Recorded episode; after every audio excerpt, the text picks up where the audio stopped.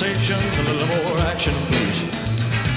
All this aggravation ain't satisfaction. Oh, es ist wahnsinnig heiß heute. Ich muss mal meine Jacke ausziehen.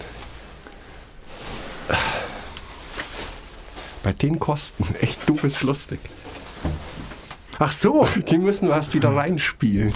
die, die spielen wir jetzt mit einer Spitzensendung wieder ein, die Heizkosten. Hast du gelesen die Woche? Nein? Aber du solltest ein Buch vorstellen. Ach so, ein Buch habe ich gelesen. Ich dachte, du hast jetzt irgendwas Spannendes über Heizkosten. Nein, Okay. da ist nichts Spannendes. Ähm, Mix, wie geht's dir? Sehr, sehr gut. Jetzt sie überrascht. Das habe ich noch nie gesagt, oder? Nee, jetzt, das trifft mich so unvorbereitet. Jetzt ist, geht's die ganze Sendung dahin. Weil ich habe alles auf, ja, geht schon. Und halt das sonstige Gewinzel, Gewinzel und Gejammer aufgebaut. Herrgott, mal auf nichts kann man sich mehr verlassen in dieser Welt. Echt, es ist unglaublich. Du musst auf alles gefasst sein, das solltest du wissen. Ähm, kurzer Exkurs vorab. Ich freue mich extrem. Ich bin voll der Vorfreude. Ja, warum? Ähm, Moon Age Daydream. Ha. Ähm, 1947 ist David Robert Jones in London geboren Okay. und hat seinen Nachnamen dann geändert. Und es heißt, er hat ihn geändert nach einer Figur aus dem Western The Alamo, Jim Bowie. 1947 ist David Bowie geboren, einer der größten. Ich finde, David Bowie ist einer der allergrößten. Und Moon Age Daydream ist eine Dokumentation oder ein Film oder beides über ihn. Habe ich einen Jingle äh, gesehen oder einen Trailer und es ist fantastisch. Schon die zwei Minuten sind so fantastisch, wie man sich besser nicht vorstellen kann. Er hat wohl, ich habe den Namen vergessen, es hat ein, ein bekannter Dokumentarfilmer die letzten Jahre schon mit Bowie verbracht und hat wohl absolut sein Vertrauen gewonnen und es ist eine Freundschaft entstanden. Und David Bowie hat dann ähm, zu ihm gesagt, egal was ist, du wirst Zugriff auf mein gesamtes Archiv bekommen, mach damit, was du möchtest. Oh. Jetzt ist Bowie vor sechs Jahren gestorben, glaube ich, mit 68 oder 69, weiß ich nicht. Jedenfalls ein paar Tage vor sein letztes Album rauskam, gell? Black Star. Und ähm, jetzt, das habe ich dann gelesen über den Film, hat dieser Dokumentarfilmer vier Jahre damit verbracht, das Material zu sichten. Also er hat vier Jahre gebraucht, um das Archivmaterial über David Bowie, was es an Filmmaterial, weil es kann ihn ja nur Filmmaterial interessieren und Fotos, gibt. Und das halte ich für eine ganz schön krasse Aufgabe. Weil du guckst dann was an und wie klassifizierst du, was ist gut, was nehme ich für einen Film? Wie erinnerst du dich an die Sachen, die du vor einem Monat oder vor einem Jahr gesehen hast? Also ich stelle mir das unglaublich schwierig vor, aus einem so bewegten Leben, wo es ja wahrscheinlich von jedem Tag in David Bowies Leben, seit er 20 ist, Foto- und Videomaterial gibt, von jedem Tag. Ich glaube, Also, das kannst du nur machen, wenn du schon vorher im Kopf hast, was du für eine Geschichte erzählen willst. Oder? Du kann sein, er kannte ihn gut. Es könnte so funktionieren, ja. Also ich bin sehr, der, der, der Trailer ist Wahnsinn ähm, und da freue ich mich Kinofilm, drauf. oder? Kinofilm, ja. Kinofilm. Ist seit September in den Kinos. Ist in Cannes vorgestellt worden, glaube ich, und seit September. Ich habe ihn allerdings noch in keinem Kino, in München jedenfalls, gefunden bis jetzt. Ich gucke noch, er wird schon noch kommen. Weil das ist ein Film, den muss man, finde ich, in einem großen Kino gesehen haben. Die Bilder sind sicher Wahnsinn, die Musik ist Musik, sowieso wahnsinnig. natürlich. Wobei die Musik finden nur wir Alten wahnsinnig, fürchte ich. Ich glaube, nur wir Alten halten David Bowie für den größten. Weil es könnte sein, dass meine Kinder bis jetzt nur durch mich von David Bowie und sonst von niemand von ihm gehört haben. Und mich dann zu Recht fragen würden, du Papa, wenn wir noch nie von dem gehört haben, warum denkst du dann, er ist der Größte? Gute Frage. Ja, das ist eine sehr gute Frage. Die werden wir aber auch heute nicht beantworten können. Nee, Gut. Aber ich glaube, wir sind uns einig, dass David Bowie einer der Größten Einer war. der größten, weil mir fallen da schon noch ein paar andere ein. Keine Frage. Ja. Aber er war ein echt großer seines Fachs, den wir Alte kennen, die Jungen leider nicht. Wäre mal interessant, nochmal zurückzuschauen, vor sieben, acht Jahren beim Bowie-Konzert. Aber da waren sicher junge Leute auch, oder? ja, wahrscheinlich die Kinder der Alten. Ich mein, ja, das kann sein. Wo dachte ich mir jetzt, ist es lustig, das sind junge und alte? Metallica. Metallica gesehen am Hockenheimring dieses Jahr. Und da war es wirklich sehr lustig, weil da waren 15-Jährige und 50-Jährige. Oder 100-Jährige, keine Ahnung. Aber da war wirklich, Metallica ist sehr gemischt. Da Das weiß man bei Metal-Fans wie, wie alt die wirklich sind. Alte Stunde. Aber jetzt komme ich zu jemand, von dem die Jungen auch nicht gehört haben, aber auch die Alten nicht. Und da wären wir bei meinem Buch. Ich habe ein Buch gelesen zur Hälfte von Kemal Üres. Kemal Üres. Es heißt Erfolg, Fragezeichen, nicht ohne meine Seele. Oh, Ah. oh, Ähm, I sold my soul. Ja, sagen wir mal so, also ich bin jetzt ungefähr bei der Hälfte durch und wir sind in der ersten Hälfte, bewegen wir uns noch in einem sehr, ähm, in einem Raum, der jetzt nicht so wahnsinnig viel mit unserem Kernthema der Produktivität oder äh, Arbeitserleichterung zu tun hat, der aber unglaublich interessante Sprenkel hat. Ich sage extra unglaublich interessante Sprenkel, weil es ist in der Tat so, man muss zehn Seiten lesen, dann kommt plötzlich ein Satz, der, wenn man das Buch noch Bock hat, interessiert zu lesen, einen abholt. Und diese paar Sätze aus dem ersten Kapitel habe ich jetzt rausgeholt, um sie mit dir zu diskutieren. Ähm, Also ich bin Fachmann für Seelen. Du bist ein Fachmann für Seelen. Ja. Ich will jetzt aber erst noch was über Kemal Üres sagen. Ah, Entschuldigung. es ist äh, verhältnismäßig interessant. Er hat in Hamburg als Nobody angefangen, hat dann ähm, in unterschiedlichen Küchen gearbeitet, bis er irgendwann den Schritt gewagt hat, ein eigenes Restaurant zu eröffnen. Und ein eigenes Restaurant zu eröffnen ist ähm, wohl sehr viel Arbeit. Und wenn man dann zur Spitzengastronomie werden will, was es wohl wurde, La Paz heißt der Laden, ähm, dann bedeutet das, dass man von 24 Stunden wohl 18 arbeitet im Schnitt. Das hat er getan. Er war dann ganz oben, hat richtig viel Geld verdient, äh, war verheiratet mit einer Tochter, so steht es in dem Buch. Ähm, gar keine große Recherchearbeit, so steht es in seinem Buch. Und hatte dann einen Burnout, der so schlimm war, dass er sich stationär in eine Klinik einweisen musste. Die ist in Kassel gewesen. Auch das steht in seinem Buch. Also da geht er relativ transparent damit um. Ähm, und als er dort saß, hat er sich Gedanken gemacht, wie er in Zukunft leben möchte und wie er mit dem also mit dem Drang, wieder was wirklich Großes zu erschaffen, es gleichzeitig aber schafft, dem, was er tut, eine, eine Bedeutung zu geben, die so stark ist, dass er sich, dass es ihm genug Energie gibt, wenn er die Arbeit tut, dass er nicht mehr in diese Burnout-Falle rutscht. Also ähm, vielleicht war es bei ihm, also er war wirklich ganz oben. Das Restaurant gibt es auch immer noch, das habe ich nämlich gegoogelt und es sieht alles wirklich hyperprofessionell aus. Ähm, das, also der, deshalb, mit dem Hintergrund tut man sich leichter, und deshalb fängt er dieses Buch auch so an, tut man sich leichter, den manchmal etwas fast esoterisch angehauchten Stil, den er hat, zu verstehen, weil er wirklich ganz unten war. Und ich glaube, ein Burnout, ähm, den, der's, der, in, einer- der in einer Klinikeinweisung endet, der ist massiv. Und ich glaube, das stellt was an in einem, denn äh, wir verlieren ja schon den Kopf, wenn wir morgens mal schlecht gelaunt sind und nicht wissen, wie wir alles schaffen sollen. Aber wenn dann das so äh, zugrunde Richtung, die Ehe ging dran kaputt und das ist, also das war wirklich äh, relativ krass. Ähm, er hat da einen sehr bewegten äh, Lebenslauf hingelegt und dieses Buch von ihm, also Erfolg nicht ohne meine Seele, ist weniger ein Ratgeber, das ist, finde ich, auch den spannendsten Aspekt dabei, sondern es hat was fast Biografisches. Denn er steigt genau mit seiner Lebensgeschichte ein bis zu dem Burnout. Also er sch- beschreibt da vielleicht auf fünf, sechs Seiten seinen Aufstieg, wo er herkommt, was er macht. Das ist so eine totale super self-made Geschichte bis zu diesem Höhepunkt, wo er dann sagt, er sitzt an in seinem Penthouse mit Blick auf die, keine Ahnung, äh, Außenalster oder was auch immer da ist. Und ähm, seine Familie ist bei ihm und plötzlich fällt er in ein totales Loch. Und seinen Wiederaufstieg ab dieser Zeit dann in, in äh, Sanatorium, wollte ich schon sagen, in der Klinik in Kassel, den begleitet er dann immer mehr mit sozusagen Tricks und Hinweisen und Werkzeugen, die er selbst gelernt hat und die er zu kombinieren gelernt hat, zu einem System, mit dem er dem wieder Sinn geben konnte, was er jetzt tut. Ich, ich finde es komisch, tragisch, komisch, dass jemand, der das tut, was er liebt, ein Restaurant eröffnen. Ich meine, sowas macht man nicht, wenn man einen 9-to-5-Job haben will, wie du selber sagtest. Und er muss dafür gebrannt haben. Aber wohl anscheinend zu sehr. Das ist ja schon fast das Schlimme. Da ist jemand, der tut genau das, was er tun will, und irgendwie macht ihn das kaputt. Ja, das, es kommt immer, du, da gebe ich dir recht, das wundert mich nämlich auch. Also wenn man, aber es ist ja nicht, ist ja kein Unikat. Also viele Ja, Leute natürlich. zerbrechen ja auch an Dingen, die ihnen Spaß machen, weil sie einfach total überfordert sind. Oder weil sie eben sozusagen man kann den Geist nicht vom Körper trennen. Und auch wenn dein Geist für eine Sache unglaublich brennt, wird dein Körper irgendwann den Tribut zollen und was einfordern als Gegenleistung für die viele Leistung.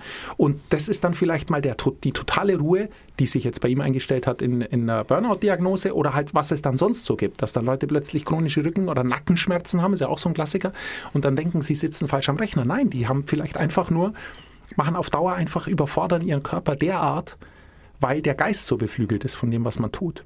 Also ich finde es auch dramatisch, aber ich kann es nachvollziehen. Ich, find's, Ja, ja. ich kaufe ihm das ab. Und ähm, ach, was übrigens interessant ist, mittlerweile ist er Geschäftsführer der Catering-Kette Daily You. Ähm, die machen gesundes Essen, Takeaway und Lieferung und Catering und machen etwa 12.000 Mahlzeiten pro Tag. Also es ist eine relativ große Bude, die er da jetzt wieder führt. Zudem ist er beteiligt an irgendeinem Coaching, Coaching-Agentur, die, wo er auch Reden hält und auf, auf der Aber es und so. besteht jetzt keine Gefahr, dass zurück zum Burnout geht. Ich weiß es nicht. Er scheint sich jetzt besser im Griff zu haben, weil er ja unterschiedliche, ähm, unterschiedliche Techniken gelernt hat. Das Buch, ich habe es dir schon gesagt, es ist ähm, nicht metaphorisch, aber es ist jetzt nicht so pragmatisch wie viele, die wir hatten. Also ich kann nur mal die Überkapitel schnell lesen. Es geht los mit dem Prolog, den habe ich ja kurz geschildert. Dein Weg nach innen, Kapitel 1. Deine Wegbegleiter, dein Weg nach vorn, deine Ausrichtung, deine Wegbewältigung, deine Fokussierung und deine Präsentation. Ja, aber immer aufs Business gerichtet, Vorsicht. Aber eben immer in der Verbindung damit, dass man auf seine geistige Hygiene achtet, in gewisser Weise. Und im ersten Kapitel, Dein Weg nach innen, ähm, da geht es viel darüber, wie wir uns sehen und was wir denken. Und wie ich vorhin schon gesagt habe, ich bleibe dann an so kleinen Fitzeln hängen. Schieß los. Und er schreibt dann, wir haben 60.000 bis 70.000 Gedanken pro Tag. 70 Prozent davon sind eher unterbewusst und flüchtig, 27 Prozent davon sind negativ und nur drei positiv, motivierend oder kreativ. Ja, Wenn ich mir- unterschreibe ich. Aber aber pass auf, wenn ich mir jetzt 60.000 Gedanken mache, 27 Prozent davon sind negativ. 60.000, 10 Prozent wären 6.000 negative Gedanken, 20 Prozent 12.000, also 15.000 negative Gedanken machen wir uns pro Tag. Also sorry, das glaube ich, also beim aller, allerbesten Willen nicht. Und jetzt halt, bevor du was sagen möchtest. Okay. Was wolltest du sagen, Entschuldigung? Nein, jetzt mag ich nicht mehr. Ich als aufgeklärter Mensch, was macht man, wenn man was nicht glaubt? Man fragt Google und glaubt dann sofort, was dort steht. Auf der ersten Seite. Auf der ersten Seite ganz oben, bei Anzeigen. Ja. Da steht die Wahrheit. Und was habe ich da gefunden? Eine Studie des National Science der National Science Foundation aus dem Jahr 2005 hat ergeben, dass wir pro Tag zwischen 12 und 60.000 Gedanken haben. 80 Prozent dieser Gedanken sind in der Regel negativ und 95 Prozent wiederholen sich ständig. Ich sage das echt Muss essen, ungern. muss essen, muss essen. Also wenn das stimmt, ist es ein relativ schlimmes Armutszeugnis für unsere Spezies, oder? Natürlich. Ich denke, du hast ja gerade vorgelesen, viele dieser Gedanken sind unterbewusst oder wie hast du es genannt, finden einfach statt und tauchen gar nie so an der Oberfläche auf. Nur ich glaube schon, dass dieses prädominante Negative ganz normal ist. Denn aus unserer Position heraus ist, wenn es gut läuft, eigentlich der Standard. Wir erwarten schon wirklich gute Dinge vom Leben und vom Tag. Und das ist für uns der Standard. Und wenn es dann Abweichungen davon gibt, was ja jeden Tag passiert, dann empfinden wir das schon als negativ. Ich ah, meine Lieblingsbrezen sind ausverkauft. Negativer Gedanke. Und im Nee, aber du brauchst ist ja- es aber nicht negativ. Es gibt halt jetzt keine Brezen von deinem Lieblingsbäcker. Fährst zur nächsten Ja Bäckerei. gut, aber für 60.000 Gedanken brauchst du ja einen, alle zwei Sekunden einen Gedanken, oder? So viele Sekunden hat ein Tag nicht. 60.000. Also eine Stunde hat 3.600 Sekunden. also ich denke generell sehr wenig, aber Nein, natürlich ich meine das sehr wirklich ganz ernst, weil ich finde es völlig absurd. Also zum einen muss ich schon sagen, wenn wir, wenn wir uns das mal durch den Kopf gehen lassen, dann sehen wir, welches unglaubliche Potenzial in uns steckte. Weil überleg mal, wie motivierend und wie aufbauend ein wirklich nachhaltig positiver Gedanke für einen sein kann. Natürlich. Also wenn du echt mal einen positiven Flow hast, ist es ja Wahnsinn, welche Schaffensenergie du dann hast. Wenn wir aber nur 3% unserer Gedanken positiv sind, wie es der äh, Autor schreibt, dann ist es ja unglaublich krass. Ich denke aber auch zu diesen vielen Gedanken kommen ganz banale Dinge dazu. Wenn du jetzt eine E-Mail schreibst, dass dir durch den Kopf geht, ich muss jetzt die B-Taste drücken, dann muss ich die Enter, das, sind, das zählt wahrscheinlich zu Gedanken dazu. Ja, aber die sind doch nicht, die sind doch nie negativ, die sind beiläufig. Die oder sind auch, nicht negativ, nein. Oder auch die, die, diese 3% positiv, da, daran reibe ich mich eigentlich Ja. eher, weil wenn ich jetzt denke, ich habe ich hab dieses Buch gelesen und habe mir dann überlegt, was, über was könnten wir quatschen. Das dauert zwei Stunden, sagen wir mal. Bis ich dann so ein paar so Stichpunkte habe, googelt man ein klein wenig, verdattelt sich, guckt Katzenvideos und so weiter. Aber in diesen zwei Stunden habe ich keinen einzigen negativen Gedanken. Außer vielleicht, oh, jetzt ist mein Kaffee leer, aber dann stehe ich auf und mache mir einen neuen. Also weißt du, ich meine? Ja, aber das sind, negativen Gedanken, das sind negativ klingt wahrscheinlich zu negativ. Das ist wie mein Beispiel mit der Breze und du jetzt dein Kaffee. Es ist kein Drama, aber im Prinzip ist es negativ. Okay. Aber jetzt Nee. nicht schlimm negativ, oder? Ja, aber es ist schon, also grundsätzlich, es sei jetzt mal dahingestellt, wie viele es sind. Es stimmt leider, dass wir, oder ich beobachte bei mir, dass ich eher negativen Dingen hinterherhänge und meinen Tag auch eher daran bewerte, was schief lief. Natürlich. Als daran, was gut lief. Und das Natürlich. ist äh, was, das, ist- das muss man jetzt gar nicht lang diskutieren, das ist falsch. Die Frage ist nur, was tue ich dagegen? Was tue ich dagegen? Gibt es eine Möglichkeit, aktiv sich negative Gedanken abzutrainieren? Das ist die vielbeschworene Gelassenheit, leck mich doch am Arsch, auch mal eine gute Möglichkeit. Ja. Aber Gelassenheit. Ich weiß nicht, ob das möglich ist, denn es kommt darauf an, was wir tun, denke ich. Wenn wir jetzt einen normalen Tag haben, der acht bis zehn Stunden aus Arbeit besteht, dann ist es natürlich unser Job, negative Dinge auf dem Schirm zu haben. Also wenn ein Projekt gut läuft, musst du daran keine Gedanken verschwenden. Und ich glaube, daher kommt auch dieser hohe Prozentsatz. Wir sind permanent darauf fokussiert, auf negative oder potenziell negative Dinge. Weil die für uns eine Gefahr darstellen vielleicht? Ah. ja, weil natürlich. Weil wir, weil unser Job es ist, dass diese negativen, potenziell negativen Dinge nicht zu tatsächlich negativen Dingen werden. Also wenn ich jetzt einen Auftrag vergebe an viele Leute und alle schreiben, ja, läuft super, passt alles, alles im Griff, Kosten laufen, Zeit passt, dann denke ich da keine Sekunde mehr drüber nach. Aber ich denke über Projekte nach, wo vielleicht Antworten kommen wie, ah, da müsste man jetzt aber mehr Geld verlangen oder ich brauche eine Woche länger. Wir suchen nach Lösungen. Und diese Lösungssuche oder verhindern, dass es zu Problemen kommt, das ist immer im negativen Rahmen. Ich glaube, nur positive Gedanken oder hauptsächlich positive Gedanken kannst du dir im Urlaub machen, wenn du am Pool liegst und nicht an die Arbeit denkst. Alles andere, wir, wir könnten unseren Arbeitsalltag nicht bewältigen, wenn wir sagen würden, wenn wir solche Informationen bekommen, ja, ist mir egal jetzt. Verstehe ich. Dann wär's natürlich. vorbei. Verstehe ich. Er hat, eine andere, hat einen anderen Ansatz, kommt etwas später in dem Buch, aber er hat einen Ansatz dazu. Und zwar sagt er, dass es bei uns auf die eigenen Glaubenssätze ankommt. Oh ja. Puh, großes oh, ja, Wort. Ja, nein. Ähm, ja, dass es auf die ich. eigenen Glaubenssätze ankommt und wir durchaus die Möglichkeit haben, oder die, ja, dass wir die Möglichkeit haben, diese mal zu hinterfragen. Denn in der Regel ähm, bauen sich unsere Glaubenssätze auf Erlebnisse oder Erinnerungen auf, die lange her sind und wahrscheinlich schon nicht mehr gültig. Und jetzt kommt ein Beispiel mit dem kleinen Elefanten. Oh, süß. Es ist Wahnsinn. ja. Ich hätte es gern mit einer Katze gemacht, aber es geht leider mit einer Katze nicht. Wir brauchen einen Elefanten. Ein kleiner Elefant und sein Freund, auch ein kleiner Elefant, werden zusammen geboren und stehen zusammen nebeneinander. Einer von den kleinen Elefanten wird an den kleinen Baum festgebunden und merkt, er kommt nicht weg. Er probiert es eine Weile und will immer seinem Freund hinterher, der natürlich rumläuft und Spaß hat. Er steht aber festgefesselt an dem Baum. Was passiert? Sein Glaubenssatz ist, dass er an den Baum angekettet ist und nie wegkommt. Jetzt wird er so groß, dass er ihn locker ausreißen könnte, versucht es aber nicht mehr. Weil er immer noch diesem alten Glaubensnachsatz. Du seufst jetzt und schaust mich mit großen Augen, Chris, das müssen wir rausschneiden. Das sind Nein. Mix klassische Chris, diese Scheiße müssen wir rausschneiden. Augen. Aber nein, nein, nein, nein, nein. Ich hatte Angst, schon. dass dieses Thema mal Thema in der Show wird. Denn ich bin ein großer Freund, Glaubenssätze zu hinterfragen, weil wir sind voll davon. Und es sind nicht nur unsere Erfahrungen, sondern auch das, was uns unsere Eltern beigebracht haben zum Beispiel. Oder in der prägenden Phase unseres Lebens Freunde beigebracht haben. Hinterfragst du denn deine Glaubenssätze? Nein. Ja, doch, manchmal schon. Ich bin vor ein paar Jahren darauf hingewiesen worden, als wir so ein Coaching in der Arbeit hatten. Und wir sagen oft Dinge wie, ja, so ist es aber. Bis jemand kommt und sagt, wie kommst du auf die Idee? Weil wir es nie hinterfragt haben. Ähm, wir kennen alle so Sätze, die wir wahrscheinlich von unseren Eltern alle gehört haben. Was man anfängt, muss man zu Ende bringen. Ja? Totaler Quatsch.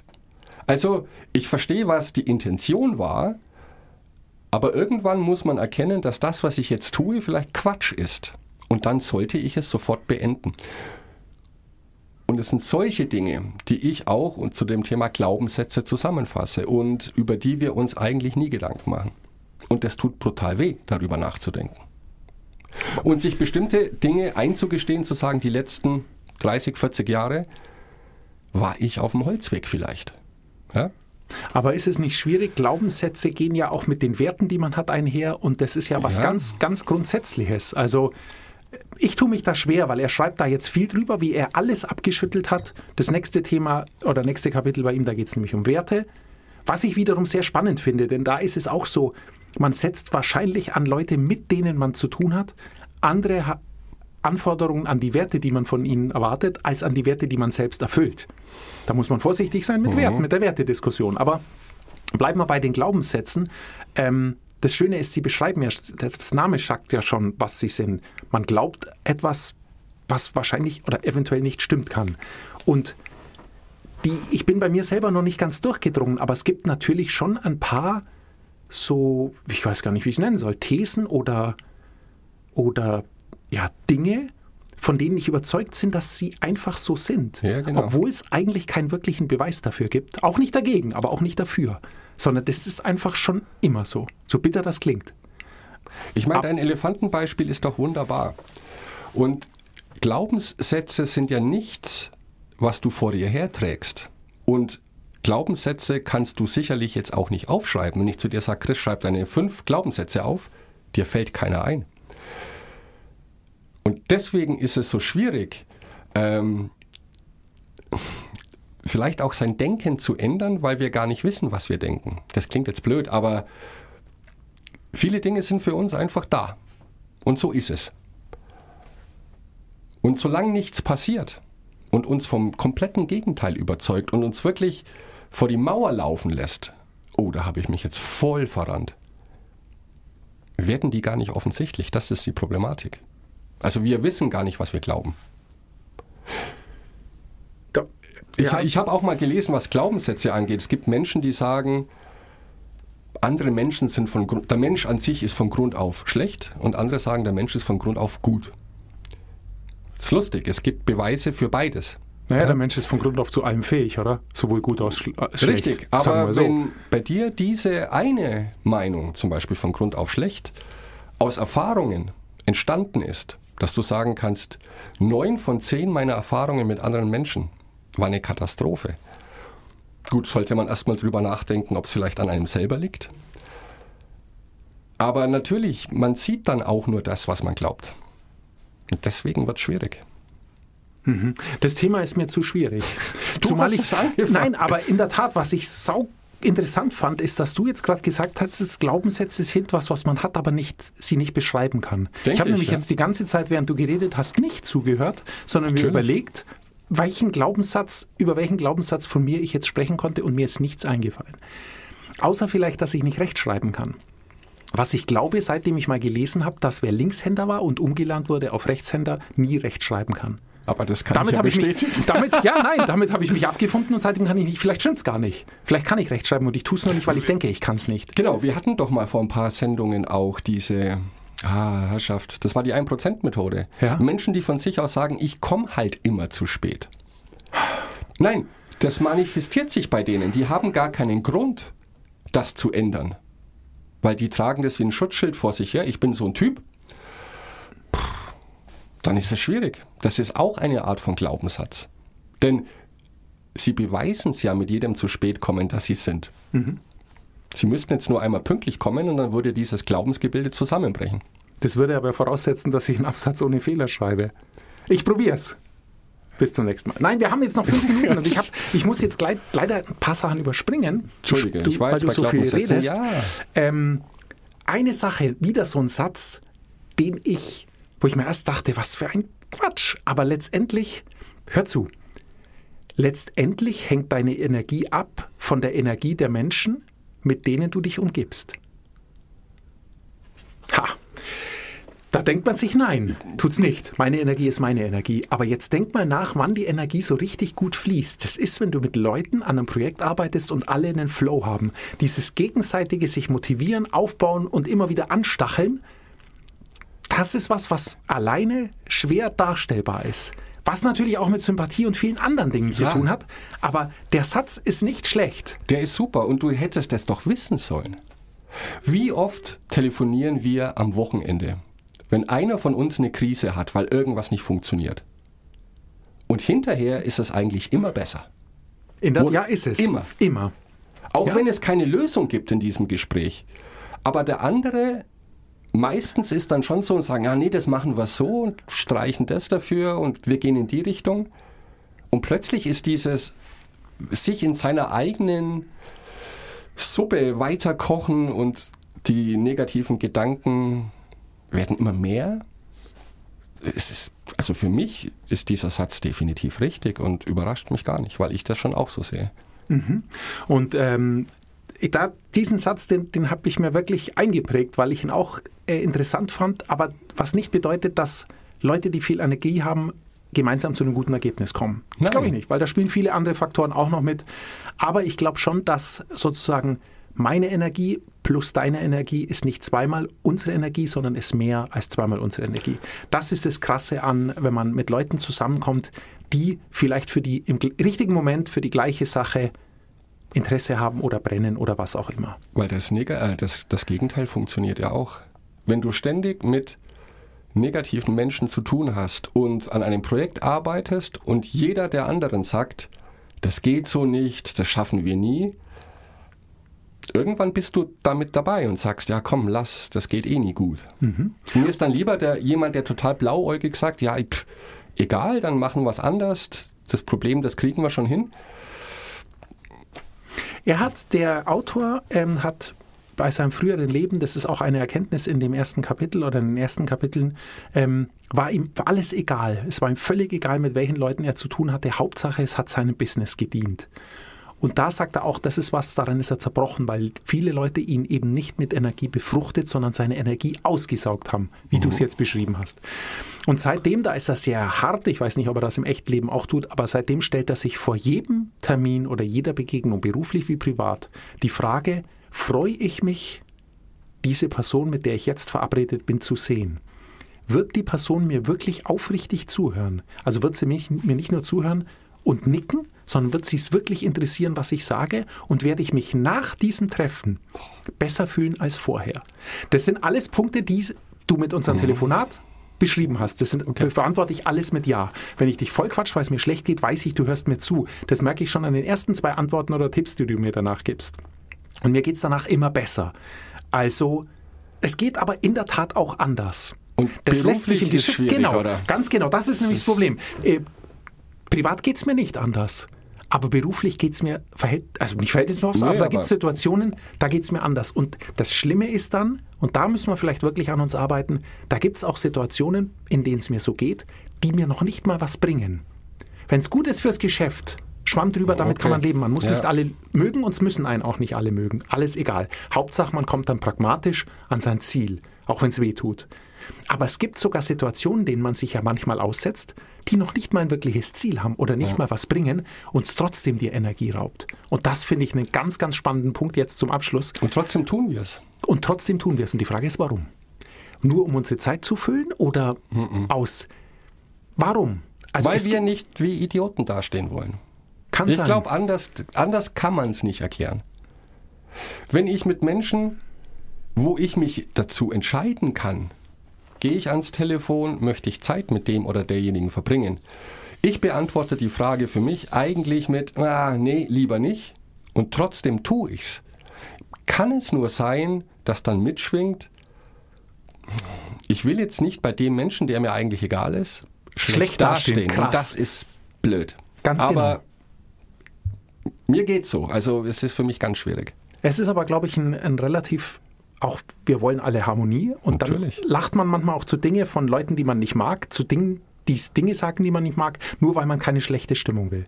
Genau. Gerade bei Leuten, die man nicht gut kennt. Könnte man das ändern? Wir werden es rausfinden. Ähm, Kemal Üres, Erfolg nicht ohne meine Seele. Seele. Jetzt haben wir eine Seelensendung gemacht, gell? Ich habe aber, glaube ich, letzte Woche schon gesagt oder vor zwei Wochen, dass Seelenheil ganz wichtig ist. Die Mix Das ist mit Seelen- das Wichtigste. I sold my soul to Rock'n'Roll. In diesem Sinne. Bis nächstes Mal. Hail, Rock'n'Roll. Okay.